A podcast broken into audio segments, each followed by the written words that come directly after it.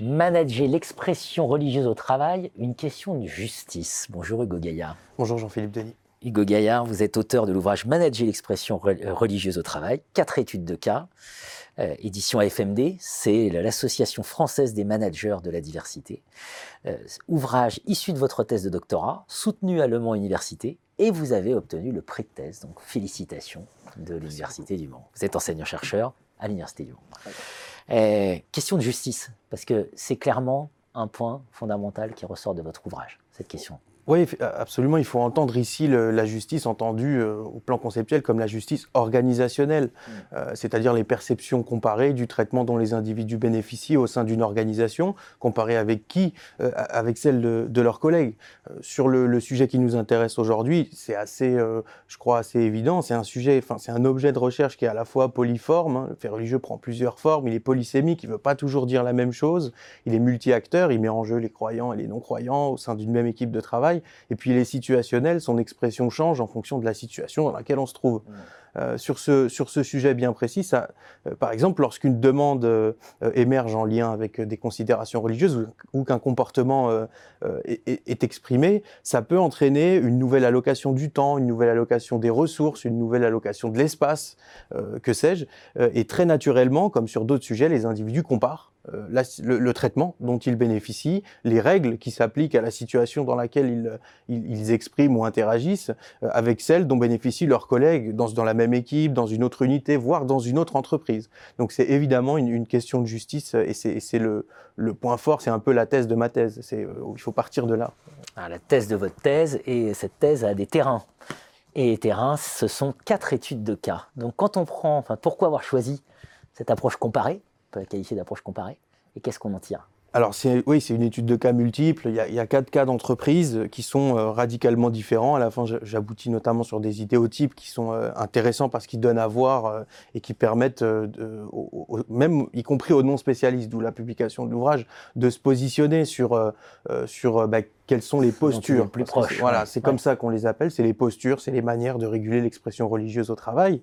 et, et, en fait, cette étude de cas comparée, elle est intéressante parce qu'elle permet de comprendre notamment et je donnerai un seul point, que les individus révisent leur perception de justice a posteriori. En fait, dans ma thèse, euh, il y a une, une, une, entreprise qui a choisi d'utiliser euh, euh, une posture de facilitation de l'expression religieuse comme un levier d'attractivité RH euh, et, euh, et, finalement réduire un petit peu la pression sociale et, les demandes en matière de négociation, sociale de leurs collaborateurs. Dans cette entreprise, on trouve un certain nombre de collaborateurs qui viennent dans, qui dans, d'autres entreprises pardon, dans lesquelles la posture de régulation n'était pas clairement définie et ils ont eu le sentiment de vivre de l'exclusion ou, ou, pire, certains ont, ont vécu effectivement des discrimination. Donc ça, c'est l'apport de l'étude de cas comparé, c'est qu'elle donne euh, vraiment une tendance dynamique en fait à cette question de la justice organisationnelle et le fait qu'on peut réviser des perceptions de justice. Et donc, à mon avis, il y a là euh, un témoignage important de l'urgence qu'il y a pour les organisations à définir très clairement une posture sans avoir pour moi euh, à, orienter vers une ou vers une autre. Il s'agit au moins de la définir, de l'assumer et puis ensuite de la mettre en musique à l'aide du management. Une des grandes forces de votre ouvrage, Issu donc de cette thèse, c'est que cette thèse, elle avait été réalisée en CIFRE, qui est une procédure de réalisation de thèse en entreprise, euh, d'où aussi euh, l'importance enfin, de savoir qu'elle a été primée, parce que ça montre que les thèses en entreprise sont extrêmement importantes dans le domaine des sciences de gestion.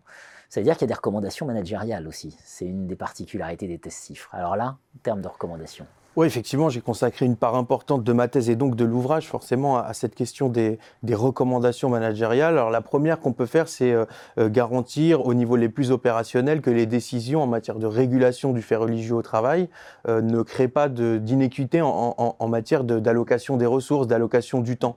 Euh, je prends un exemple très concret. Euh, un collaborateur doit pouvoir bénéficier du même aménagement horaire pour pouvoir accompagner son enfant au foot ou s'investir dans le milieu associatif euh, que pour une demande religieuse. Ça ne doit pas constituer un passe-droit particulier. Ça, c'est la première recommandation, euh, parce qu'on pense la justice à l'échelle des collectifs. Et les collectifs ne comprennent pas que des individus qui expriment leur religion. Ils comprennent aussi une, une, une, sorte de majorité silencieuse qui, elle, a besoin de cette, cette, cette équité. Le deuxième point, c'est que cette posture doit évidemment être fondée sur le droit. Le droit, donc c'est la loi de 1905, le code du travail. Dans la majorité des entreprises, on, s'arrête là. Et puis, euh, pour certains critères, ça, va jusqu'à la jurisprudence. Il faut s'assurer, ça c'est plutôt une décision au niveau stratégique, que la posture qui est définie, les possibles et les impossibles dans l'organisation, euh, sont assis sur le droit. Et puis enfin, euh, cette posture, et là c'est vraiment de la formation au management, plutôt au niveau du management de proximité, on est un peu au milieu là euh, et, via cette formation au management, il faut garantir aux individus un traitement digne et respectueux, qu'il s'agisse d'ailleurs des individus croyants ou des individus non croyants. Et ça, c'est la mise en musique de pratiques managériales, d'une assise légale, euh, et puis d'une euh, perspective importante de respect de l'équité entre tous les collaborateurs au sein de l'entreprise.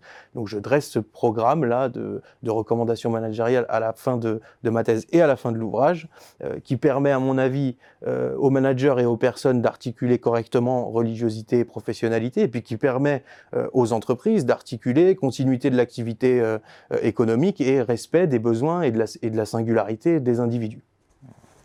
Romain Lofer, reçu sur ce plateau, parle de l'entreprise comme système quasi juridictionnel. Quand, on vous écoute comme ça, on a l'impression vraiment d'entendre ça. C'est-à-dire que c'est, il faut organiser ce, cette sorte de tribunal interne qui vise aussi à faire respecter les règles. Et... La posture, en, quelque sorte, c'est un peu ça. C'est la formulation d'une espèce de jurisprudence locale qui ne vient pas euh, à l'encontre euh, euh, du, droit, de, on respecte la hiérarchie des normes évidemment, hein, donc la loi de 1905, Code du travail, et, cet euh, effort de construction, voire de co-construction à l'échelle de, euh, de l'équipe ne donne lieu ni à un passe-droit, ni à des discriminations. Et effectivement, c'est un peu dans la lignée de ce que dit notamment le professeur Lofer, c'est un peu une structure quasi, une situation un peu quasi juridictionnelle à laquelle on assiste lors de la construction de la régulation du fait religieux au travail. Avec cet angle de vue, évidemment, un boulevard de recherche. Merci Hugo Gaillard. Merci Jean-Philippe Denis.